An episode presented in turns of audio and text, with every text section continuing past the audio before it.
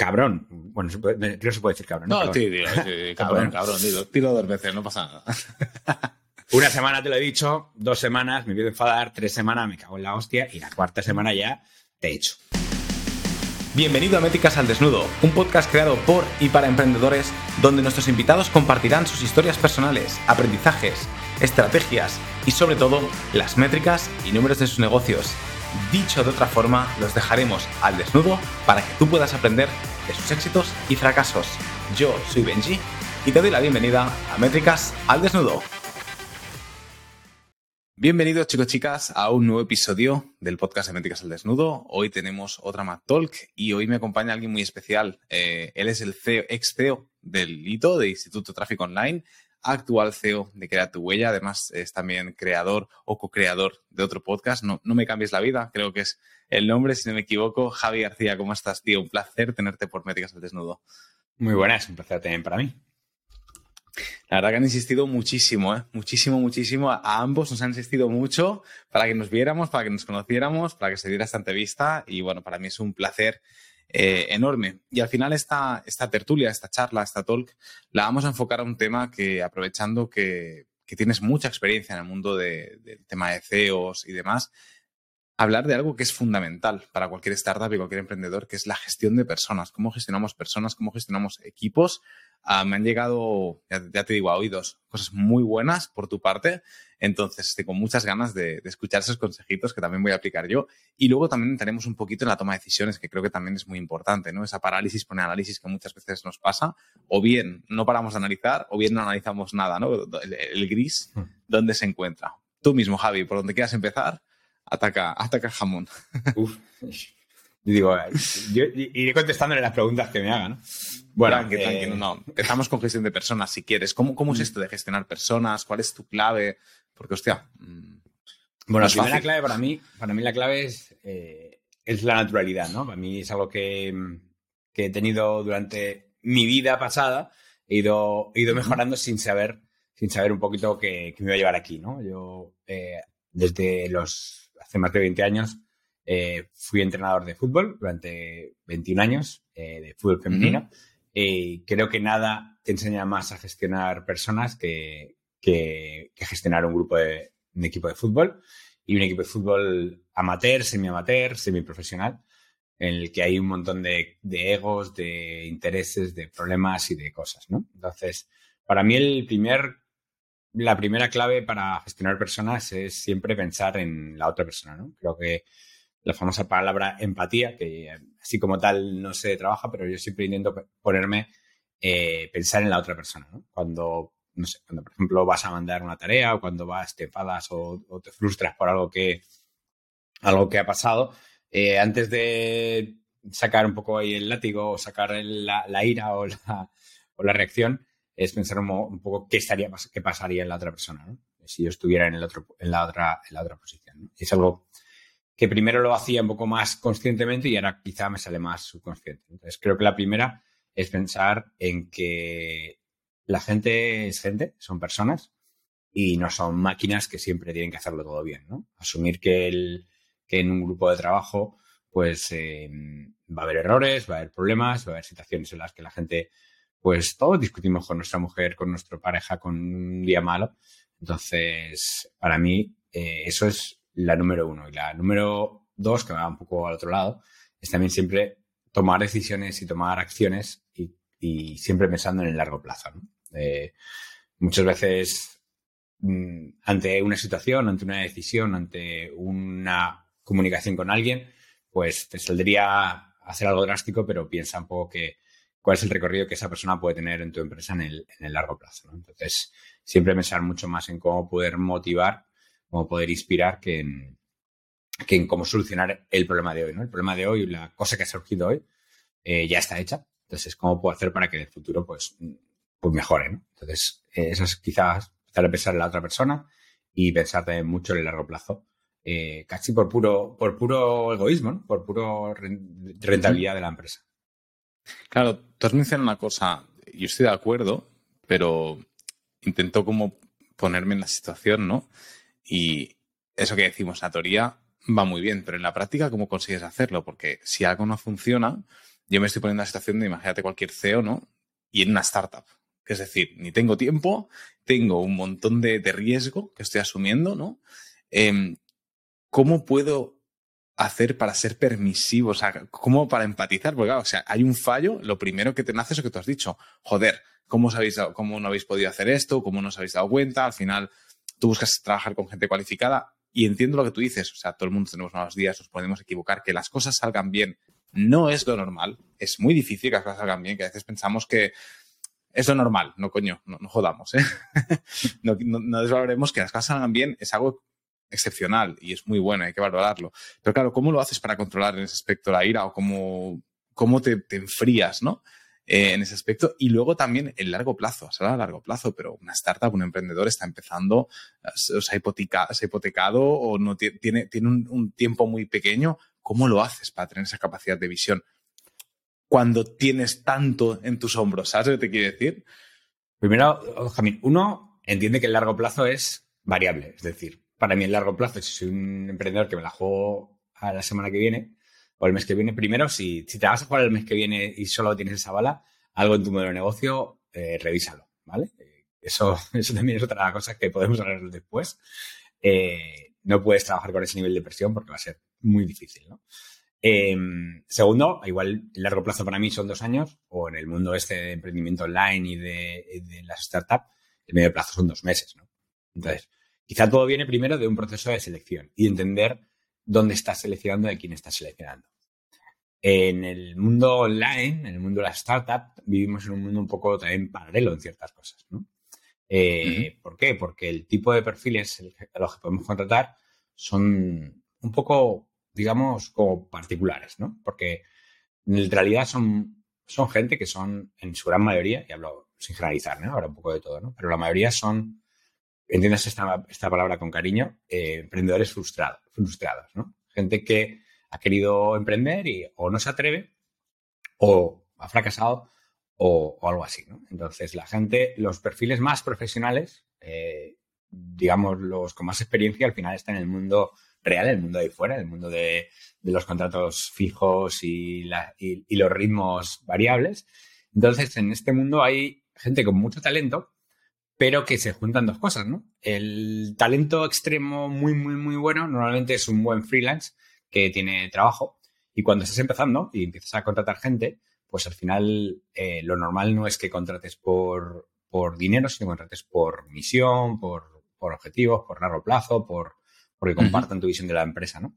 Entonces ahí de nuevo también tienes que tener la paciencia y saber que, eh, a no ser que estés, que es una empresa que tengas un presupuesto limitado y estés pagando sueldos por encima del mercado, pues estás contratando a gente que necesita un tiempo de adaptación. Y esa paciencia también tienes que, tienes que saberlo, ¿no? Y tienes que ver este potencial en una persona. Entonces, para mí, yo miro mucho más las características, el cómo se comporta, las famosas soft skills, ¿no?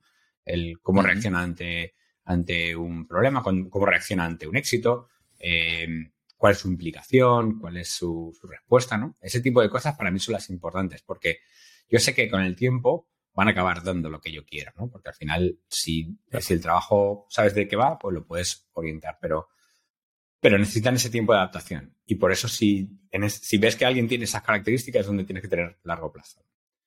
Eh, si no, pues para mí decisiones, decisiones, eh, equivóquete rápido, ¿no? Eh, contrata rápido y despide rápido. Para mí es, es otro de los aprendizajes al final es, lo que tú dices, siempre contratar más por actitud que por aptitud, ¿no? Porque la aptitud al final se acaba. Si hay actitud, o sea, siempre con unos mínimos, obviamente, pero si te tienes que fijar en una de las dos, eh, fíjate más en actitud, porque al final esa persona lo acabará consiguiendo, ¿no?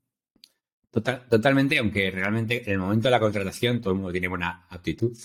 Y entonces, en, la entrevista es, fíjate un poquito por ambas cosas, pero mide mucho, mide las pruebas y para mí, si trabajas, insisto, esto estamos hablando de un modelo en el que yo estoy acostumbrado, sobre todo en el pasado, de tener que contratar de una semana a otra a cinco personas. Y entonces, eh, lo ideal, si pudiera elegir, pues quiero un proceso de contratación que dure dos meses, que tenga cinco procesos de prueba, eh, no sé cuántas entrevistas, pero en el mundo en el que vivimos, que de repente hoy, mira, ayer, por ejemplo, todo es para ayer. Uno de los diseñadores que tenemos eh, le ha salido, bueno, está en, está en otro país, le ha salido un viaje y bueno, va a dejar de estar con nosotros, ¿no? Entonces ahora mismo necesitamos en dos semanas cubrir el puesto de diseñador, ¿no?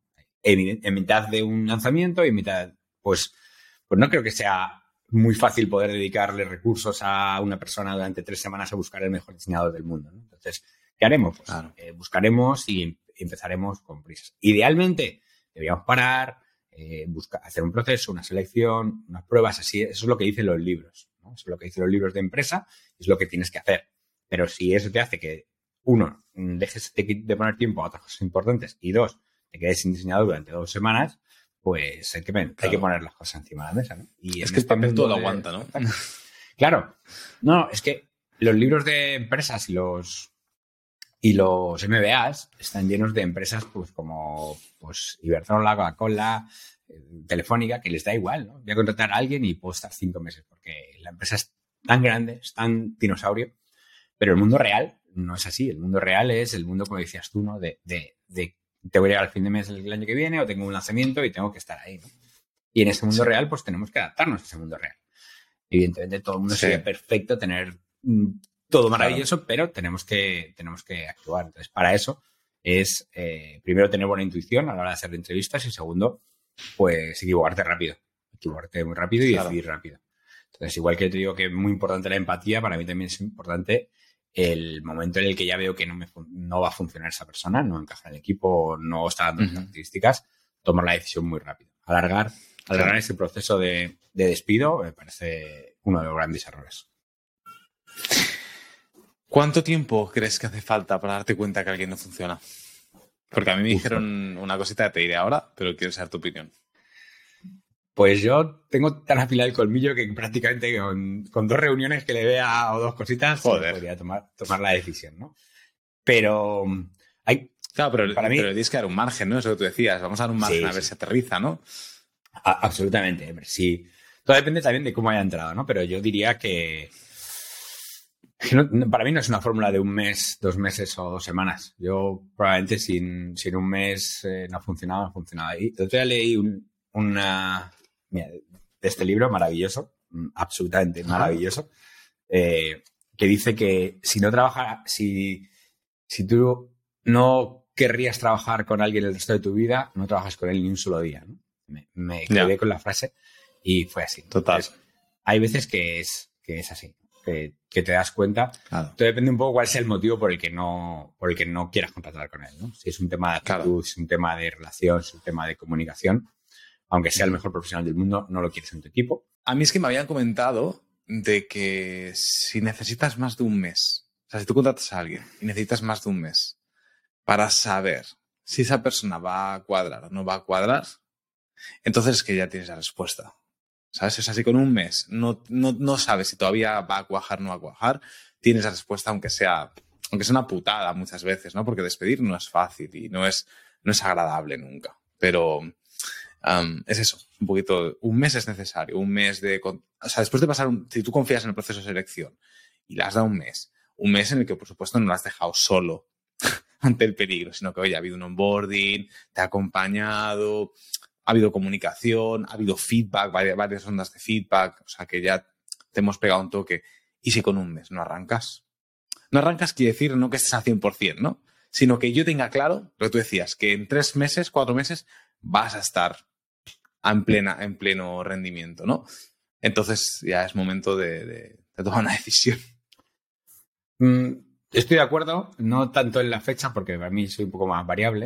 Eh, hay, otra, frase que me gusta mucho que es si no es un si no es un sí rotundo, es un no. Entonces, en esta parte. Eso. Y luego también todo depende, depende mucho para mí del proceso de selección y del proceso de onboarding y de mantenimiento. Es decir, para mí, un CEO debería dedicar la mayor, mucha parte de su tiempo en hacer entrevistas. O sea, creo que Mm, yo, aunque tuviéramos un departamento, ahora no tenemos departamento de recursos humanos eh, todavía, pero en su momento sí teníamos un departamento de recursos humanos, entonces ese era el primer filtro. ¿no?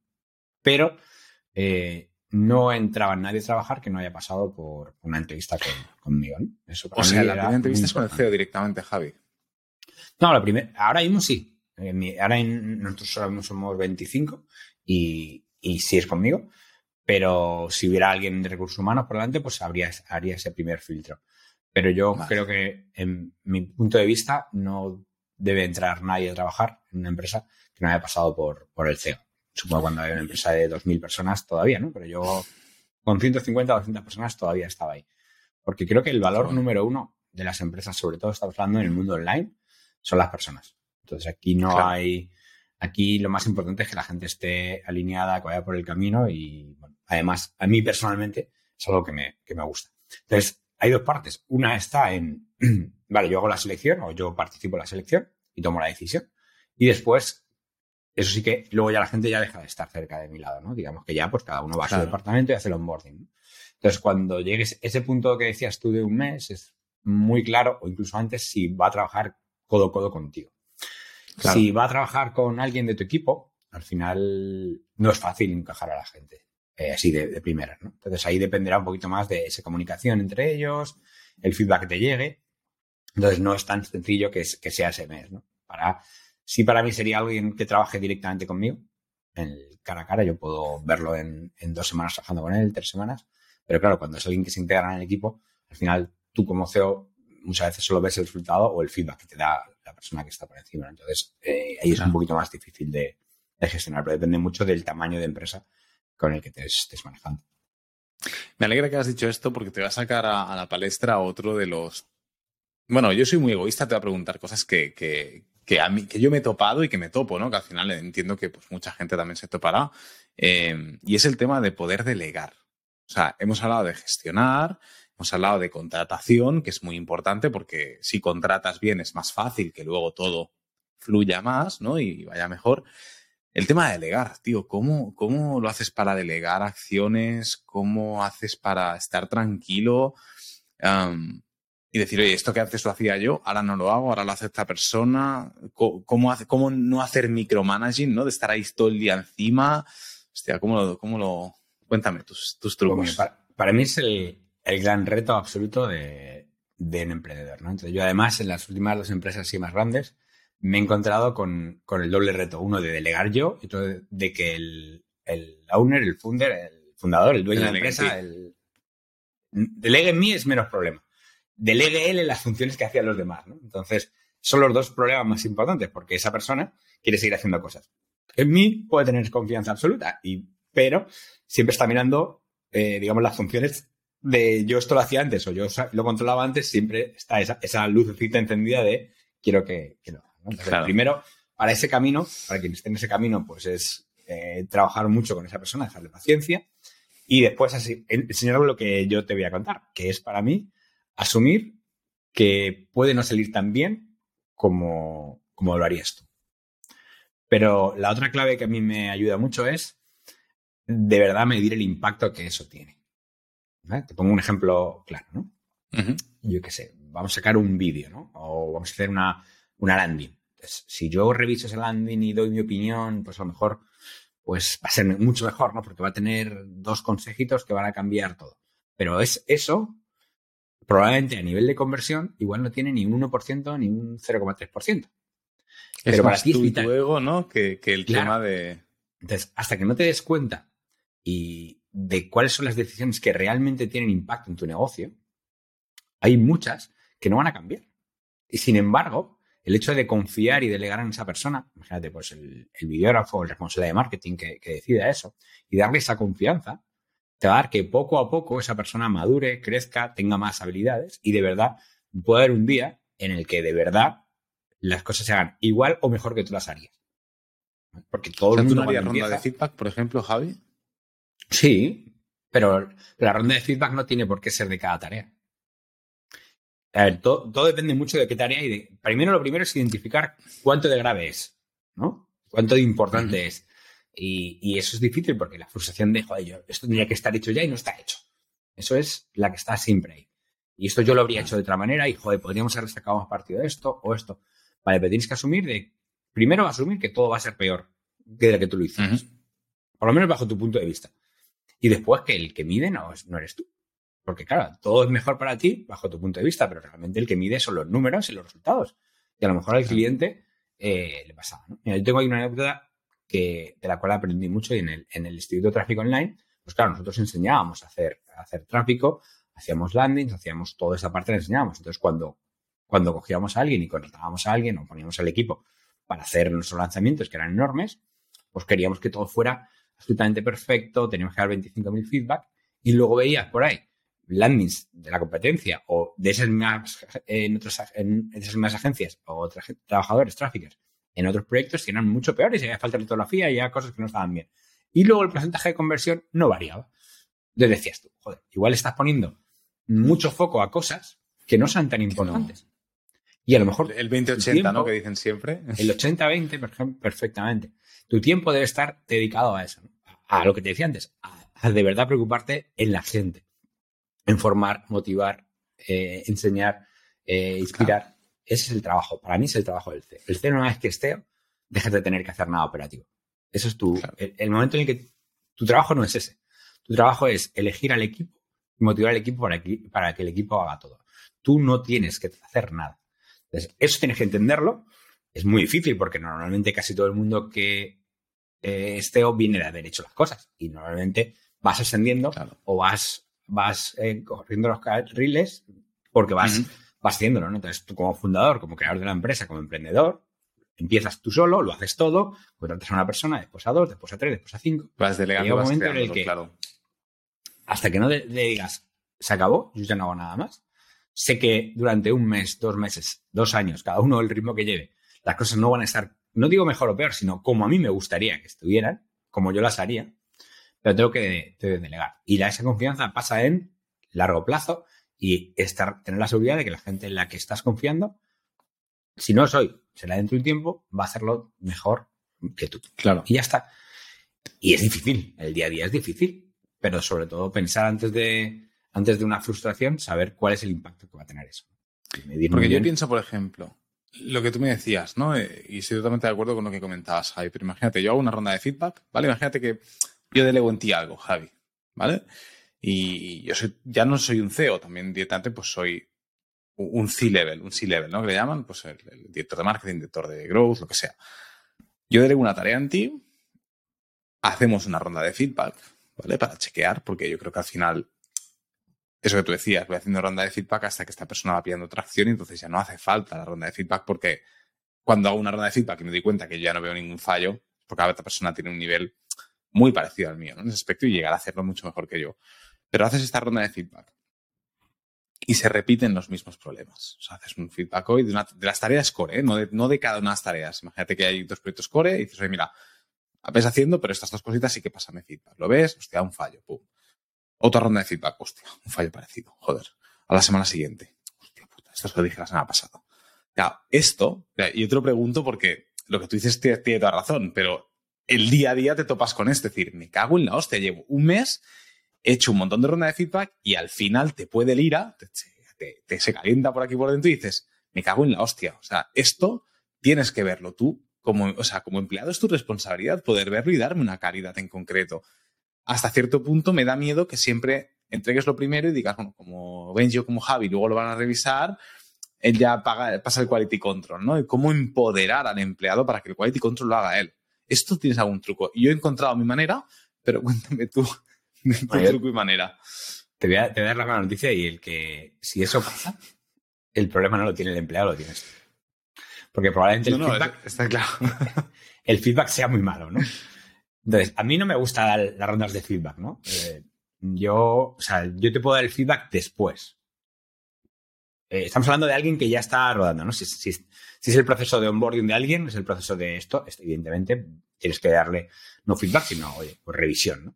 Pero a mí ese feedback que tú has definido, que básicamente es una revisión, yo... Revisión, sí. Yo esto no, no, lo, no lo haría así, ¿no? Entonces, una vez que ya has arrancado a la tarea, el feedback, para mí el feedback es, cuando ya ha pasado, te doy lo como yo lo hubiera hecho. ¿Vale? Que es diferente, ¿no? Para mí un feedback es, ya, ya ha pasado y te digo, yo lo hubiera hecho así, creo que hubiera sido mejor. Porque, explícame tú por qué has tomado esta decisión y entre ambos debatimos, ¿no? La persona se ha enfrentado al problema, ha, discurrido, ha tomado una decisión y tú le explicas otra manera de, tomar la decisión y le ayudas a que la próxima vez, a lo mejor, pues piense de otra manera, ¿vale? Eso es un tema, ¿no? Otro tema es el tema de las correcciones y los errores. Esto estás contando es más cosas puntuales, ¿no? Entonces yo ahí lo haría el punto e inverso, es primero medir, ¿no? Medir, medir si es un error muy claro, es, oye, los objetivos, tu objetivo es que esto salga así. Primera semana, esto no está saliendo así. En lugar de darle el feedback de, esto, le preguntes el por qué. ¿Por qué crees que, por qué ha pasado esto? Entonces él, él, está en otro sitio, ¿no? Busca el por qué y el tú entender qué ha pasado. Oye, mira, llevamos dos semanas y ha habido el mismo error. ¿Qué podría hacer yo? ¿Qué puedo hacer yo, Javi, para ayudarte a que no vuelva a pasar? Fíjate, fíjate cómo cambias el punto de cabrón. Bueno, que se puede decir cabrón. No, tío, tío, cabrón, cabrón, tiro dos veces, no pasa nada. Una semana te lo he dicho, dos semanas me a enfadar, tres semanas me cago en la hostia y la cuarta semana ya te he hecho. En lugar de eso, pon la responsabilidad en mí. Oye, segunda, primera semana te lo puedo decir. Oye, mira, pues aquí esto te pedí que fuera rojo y verde. Segunda semana, pues dices, oye, la semana pasada hablamos de esto. Eh, ¿Qué puedo hacer yo diferente para que, para que tú no se te olvide esto? ¿no? ¿Qué, puede haber pasado? Entonces, por entre otra persona. Entonces pones el, foco en ti, no en la otra persona. Y pones el foco en, el trabajo y no en la otra persona. Eso para mí es clave. Cuando tú das feedback o críticas o mejoras, nunca dices, eres un despistado, ¿no? Porque estás, estás juzgando a la persona y le estás diciendo lo que es, ¿no? En lugar de. Y nos saltamos el punto de empatía con el que hemos empezado la charla. Empatía absoluta, ¿no? Entonces, oye, ha habido, aquí creo que hay un error, no, aquí la has cagado, ¿vale? Creo que hay un error aquí. Se podría haber hecho de otra manera.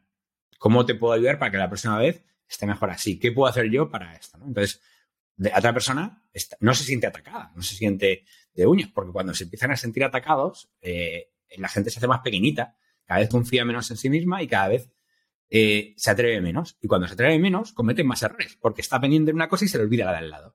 Entonces, lo que decía del, largo plazo. A lo mejor con este sistema, ¿sabes lo que va a pasar? Que la tercera semana va a volver a cometer otro error parecido, pero a lo mejor es otro. Y, en la séptima ya es perfecto. Pero con el otro sistema, en la cuarta le has puesto el ultimátum, en la cinco está fuera, en la seis mi jefe es un cabrón, me voy de esta empresa. Entonces, una persona que podría ser válida no es la otra persona que es una despistada o que, sino que tu man, está en tu mano el hecho de llevarle por el camino. Es difícil, claro que sí, pero, pero siempre pensando en el eh, aprieto para adentro y... Y siempre entendiendo que ha habido un proceso de selección correcto. Porque también puede haber casos aislados en los que dices, bueno, no, nos hemos equivocado a la hora de, contratar, ¿no? No es, el perfil correcto. Pero a mí me gusta mucho lo que tú dices, porque al final se trata de inspirar, eh, o sea, al final el, superior, el, ya no solo el CEO, sino cualquier responsable, tiene la responsabilidad de inspirar a su equipo con el ejemplo, ¿no? o sea, inspiro, o sea, yo me hago cargo, oye, yo como Benji, ¿qué puedo hacer Javi eh, para que esto no salga. Y el otro puede pensar, hostia, me podría estar cantando a las 40 porque no le faltan razón. Y hostia, en vez de eso, viene, se baja conmigo y me dice, oye, estamos juntos. Entonces, esa sensación es lo que al final motiva, ¿no? Es lo, que tú hablabas en ese aspecto. Yo, por ejemplo, para compartirte cómo, o para la audiencia también se sirve, cómo yo hice esto, aparte de, obviamente, respirar cuatro veces, contar hasta mil si hace falta y el feedback, pues a lo mejor el segundo o el tercero es más directo, no es tan tanta floritura, es más, oye, mira, que te he dicho y tal. Una cosa que, me di cuenta con eso, me di cuenta que los feedbacks se iban repitiendo y no podía ser. Y algo fallaba y dije, es que soy yo. El problema estoy siendo yo que no estoy sabiendo cómo delegar. Entonces yo creé, creé estándares. Entonces, si yo a ti te voy a delegar un proyecto, creé un estándar que para mí es un 7 de 10. Entonces, cuando yo te delego el proyecto, te digo, Javi, hay que hacer esta tarea, va acompañada de un estándar, unos, como unos bullet points muy sencillitos, y es como, mira, esto para mí es un 7 de 10. Entonces, si quieres preguntarme feedback, me lo puedes preguntar. Pero antes, asegúrate que este estándar al menos lo cumples. Y ya vamos del 7 al 10. Pero el 7 está. Que es lo que siempre decimos, ¿no? Mejor hecho que, perfecto y, demás. Y a mí eso me ayudó muchísimo. Ah, es más faena para ti, porque claro, lo sencillo es, toma Javi, hazlo. Pero claro, tío, eso no es una manera de delegarlo, tío. así que es calidad. También tienes que, delegar de una manera correcta. A mí eso me, ayudó muchísimo. Te quería hacer, bueno, no sé si querías eh, añadir algo respecto a esto. Te quería preguntar sobre una cosa que también aprendí en esta fase, que fue los eh, niveles de comunicación. ¿Vale? Es decir, em, imaginamos un organigrama cuando tú hablas directamente con un becario, por ejemplo, o sea, cuando como yo como responsable del departamento habla con el becario, habla con un tipo de comunicación. Pero el responsable de este equipo con el C-Level utiliza otro grado de comunicación, otro nivel de comunicación. Y el C-Level con el CEO utilizan otro nivel de comunicación, que básicamente es más detallado o menos detallado. Hablamos directamente del ABC, el otro te digo que hay un problema, buscame una solución, y el otro es, oye, no tengo ni idea si es un problema, pero identifícame todo el problema, identifícame la solución y demás. Esto, ¿cómo lo sueles tratar? Porque esto es muy importante también. O sea, al final, como CEO, tú no puedes gestionar um, recordaba en una entrevista de Dating, que ahora no me acuerdo la, la empresa, que el CEO decía, yo tengo capacidad para gestionar cuatro problemas al día, no más. Necesito que mi C-Level identifique los otros problemas y tome decisión sobre ellos sin ni siquiera decírmelos, ¿no? Y, claro, eh, hablamos de esto, ¿no? De esos grados de comunicación, de gente que te entiendes, lo, lo que diríamos con la pareja, ¿no? Te echas una mirada y lo entiendes todo. Pues eh, en ese aspecto un poquito. Bueno, yo estoy haciendo implementando un sistema quizá un poco kamikaze, ya te comentaré que está dentro de, seis meses o de seis años, en el cual yo pretendo primero tener la misma comunicación con todo el mundo y pretendo y estoy fomentando el hecho de que todo el mundo sea responsable en su trabajo. Mí no me gusta diferenciar por niveles, creo que todo el mundo tiene que ser responsable y para mí yo hablo dos palabras, uno del, del valor, el valor que aportas a la empresa porque a mí esto me ha cambiado mucho la mente, ¿no? Porque siempre estamos hablando de valor cuando estoy vendiendo fuera, ¿no? Eh, tienes que aportarte, diferenciarte, aportar valor al cliente y el cliente te, te, comprará, ¿no? Pues para mí eso hay que importarlo también dentro de la empresa, ¿no? Cuando alguien está trabajando dentro de la empresa, tiene que aportar a la empresa. Yo hace muy poquito les eh, pasé un correo, justo acabando el año, en cuál es el motivo por el cual Creatwea te está pagando y por qué te paga a ti y no a cualquier otro, ¿no? Creo que si alguien no es capaz de contestar esa pregunta, está bastante jodido. Su puesto de trabajo no está muy estable. Entonces, eh, muchas veces eh, los trabajadores dedican, porque vienen del otro mundo. El otro mundo es, el mundo de ahí fuera, es hacer lo que me mandan. Entonces, en el mundo en el que nosotros vivimos, al ritmo en el que yo pretendo crecer, funcionar, yo soy incapaz de poder mandar a 100 personas lo que tiene que hacer cada día. Es una locura. es una locura. Entonces, ni es, ni es viable tener otras 20 personas de C-Level que manden a otras 20 personas porque eso, eso, es una, eso está condenado al fracaso, ¿no? Porque al final vas a acabar en los problemas de las empresas grandes, que al final entra gente y gente y gente y, prácticamente ni se nota, ¿no? Es, yo, he trabajado antes en consultoras, trabajamos para Vodafone, para el Banco Santander y aquello era pues, mm, y la ineficiencia en persona, ¿no? Entonces tú vives estamos en un punto en el que tienes recursos limitados, quieres hacer un montón de cosas y entonces necesitas empoderar a la gente para que sea responsable de su trabajo. Entonces, ¿cómo? Primero, mucho pico y pala de, mentalidad, mucho, mucho reforzar y mucho eh, orientar a resultados. Entonces, para mí, eh, no contar tanto el cómo, sino el qué, qué quiero conseguir, qué deberíamos conseguir. El primer punto es eso, cuando delegas una tarea, no es hay que hacer esa tarea, sino hay que conseguir esto. Eso es el primer punto. Que la persona entienda por qué y para qué eh, vamos a hacer eso. Es otro de los fallos, ¿no? Hay que hacer una landing para no sé qué. Y ya está, ¿no? Pues mira, pues los alumnos van a llegar aquí, el cliente va a llegar aquí, después de haber visto estos tres vídeos, y lo que pretendemos es buscar que eh, con un mensaje mm, rompedor y con dos vídeos genere la sensación de tal para que se registre en este formulario que después haga no sé qué. ¿no? Entonces, ya la persona le estás dando el motivo y el por qué y le puedes dar la posibilidad de que aporte valor, de que piense qué tendría que venir aquí, en lugar de decir, hay que hacer la landing del registro de no sé cuántos. A la mañana. Mm. Entonces, es, un, es una inversión también en largo plazo y es muy frustrante en el corto porque evidentemente no todo el mundo está preparado para hacer esto. Y ahí te, te das cuenta de, de quién está preparado para obedecer órdenes. Entonces, pues ahora tiene un proceso de rotación y de elección. ¿Quién va a sobrevivir a esto? Pero, pero para mí es una inversión a largo plazo porque si consigo que esto esté funcionando, pues yo voy a vivir muy bien. Porque el gran problema de los CEOs o de los responsables de empresas es la calidad de vida.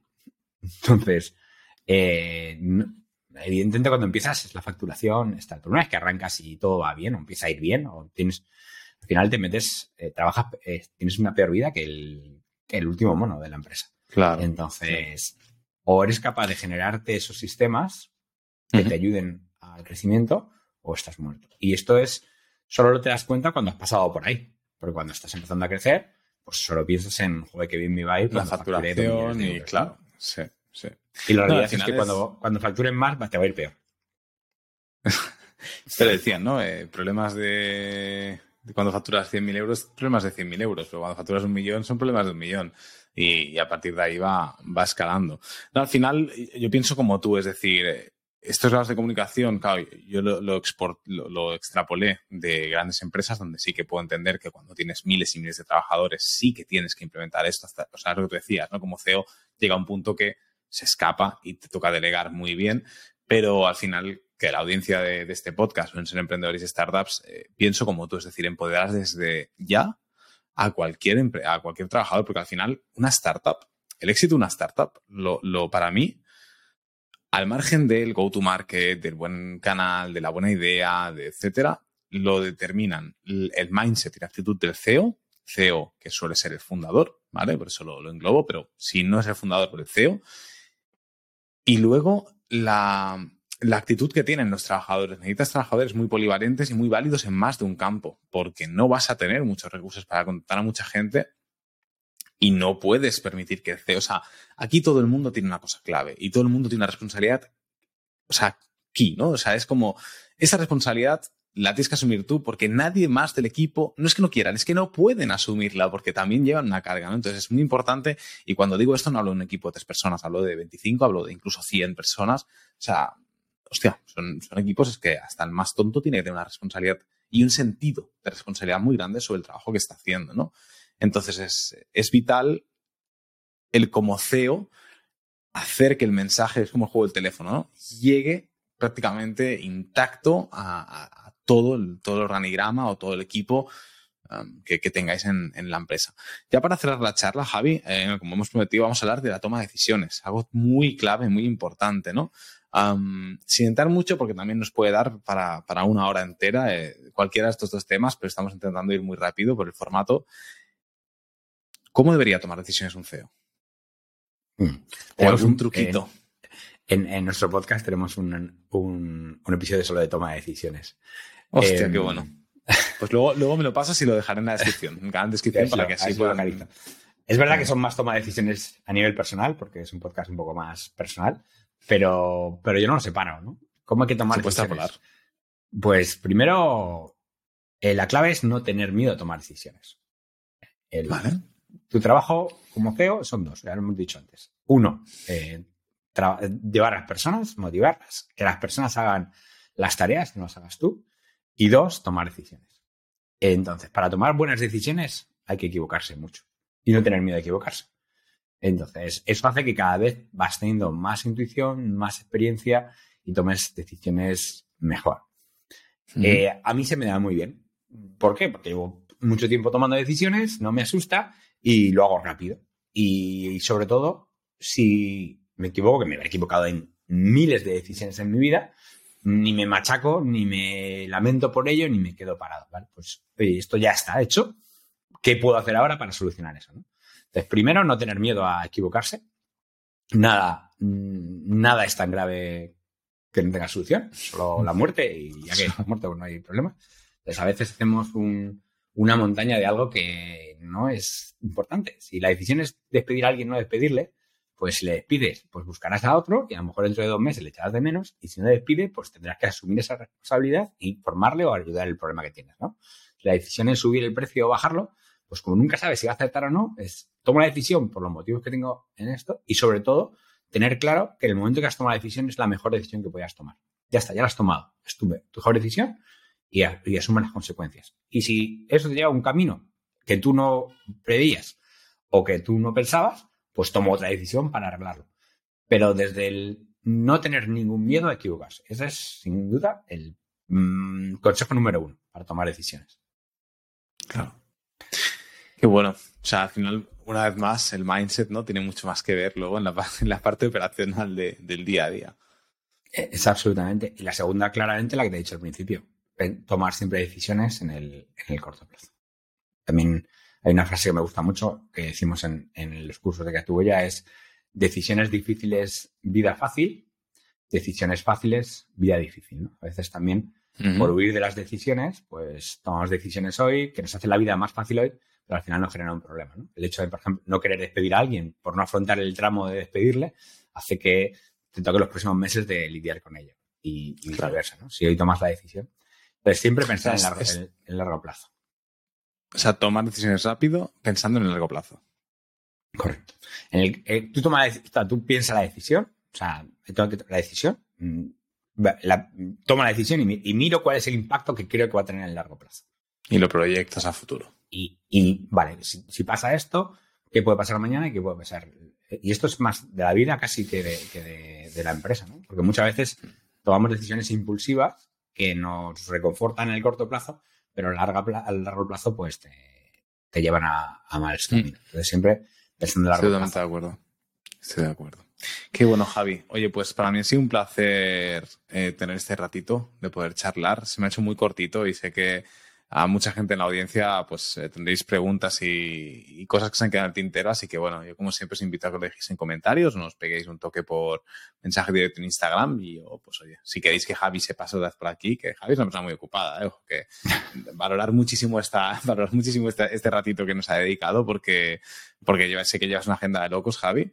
Así que te agradezzo. Y eso, si a la audiencia le apetece que te pases otra vez y hablamos de otro tema, pues bueno, que no lo hagan saber sin ningún problema. Nada, agradecerte a ti, Javi, como siempre, todo este tiempo, toda esta charla, esos consejos, que espero que a mucha gente de la audiencia les sirva pues para, para coger el atajo, ¿no? Y, no equivocarte en lo que a lo mejor te has equivocado tú y, y equivocarse en otras cosas, porque equivocarte te vas a estar equivocando. Pero al final siempre hay un aprendizaje detrás de cada, de cada fallo, fracaso o lo que sea. Y, nada, muchísimas gracias a que nos esté escuchando, pues un like, suscribirse como siempre, eso siempre, siempre ayuda muchísimo a los podcasters, nos hace mucha ilusión. Y nada, hasta aquí hemos llegado, Javi. Eh, un placer enorme, de verdad. Es un placer, muchas gracias y yo encantado. Chao, chao. Cuídate, cuídate mucho. Chao, chao. Y así llegamos al final del episodio, pero espera, no te vayas todavía. Si quieres seguir aprendiendo con más emprendedores, conocer más métricas, aprender de otros negocios o simplemente inspirarte con nuevas historias, hay muchos más episodios esperándote en nuestro perfil. Además, puedes seguirnos en YouTube, Spotify y el resto de plataformas. Ahora sí, muchísimas gracias por acompañarme una semana más y nos vemos aquí viene con más.